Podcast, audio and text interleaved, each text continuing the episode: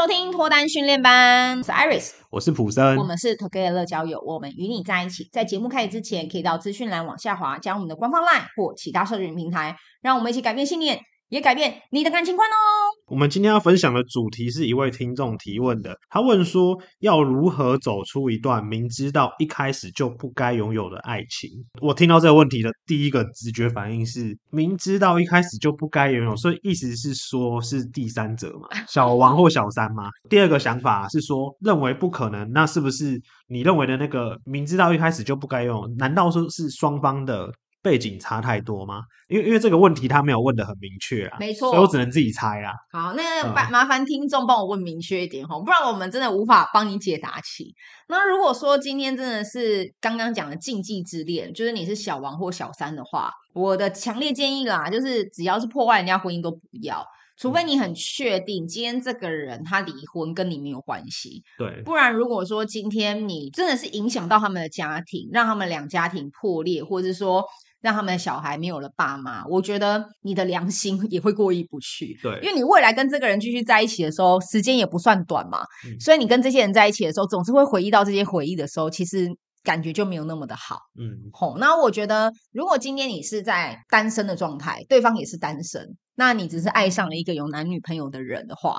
我反而觉得这个时候你自己可以去决定啦。因为像我不是那一种瞒得住的人，我就是一定会让对方发现我喜欢他的，嗯。可是我又不想要，因为我喜欢他，然后导致就是他女朋友的朋友或者是这些个这个男生的朋友，就是大家都不喜欢我，嗯，因为这不是我要的感情。那我就会跟他保持朋友的关系，或是我尽可能的比较接近他。嗯嗯，那等到哪一天我真的知道，哎，他好像分手了，我再去慢慢的跟他保持联络，或者是说再去单独约他，不然我就会跟他维持一个非常非常普通朋友的关系。那如果说今天你是很知道说你很有手腕，你可以让两方人都可以顺利的分手，然后分手的同时也不会被他身边的朋友讨厌的话，那我觉得。你也可以去发挥，嗯，就是如果对你来讲，你觉得这件事不难的话，因为我觉得前提是，如果今天这个男生是你喜欢，或女生是你喜欢，但是你被他身边的朋友讨厌，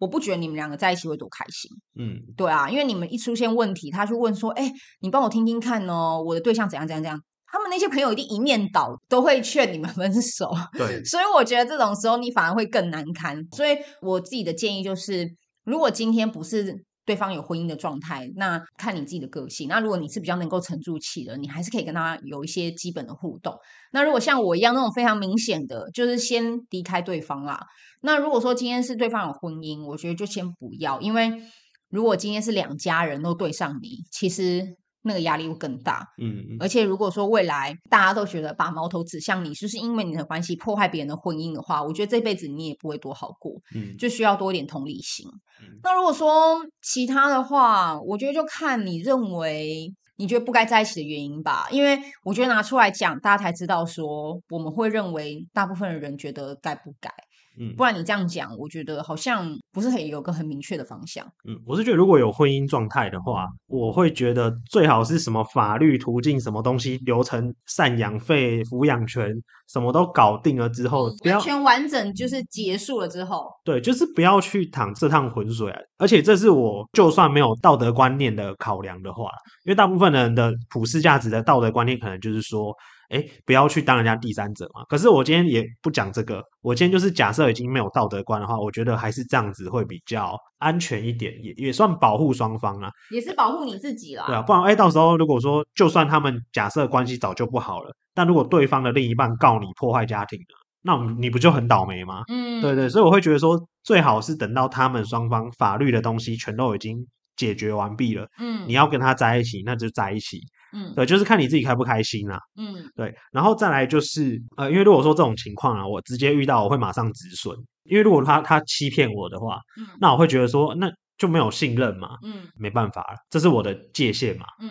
然后再来就是，假设今天不是结婚的状态，今天如果你只是个举例第三者好了，那我我觉得要考虑到一件事情，就是如果他跟对方还没有分手，然后有点像是劈腿的方式。去找你，然后跟你在一起的话，那你也要想到未来或许哪一天，假设他真的分了跟你在一起，那会不会有可能你们在一起之后呢？有没有可能他也去找别人，我觉得这个很值得思考。嗯、就是呃，我朋友讲过一句话，他就说怎么来的，他可能就会怎么离开。所以今天他是劈腿来的，那有没有可能最后他也会劈腿离开呢？这是一个问号，你要去想清楚。嗯啊、呃，这是我的看法啊。所以通常这种情况我是不会碰了，而且我我是没有站在道德立场哦。这种状况我就是不想碰了，因为我认为说搞不好哪一天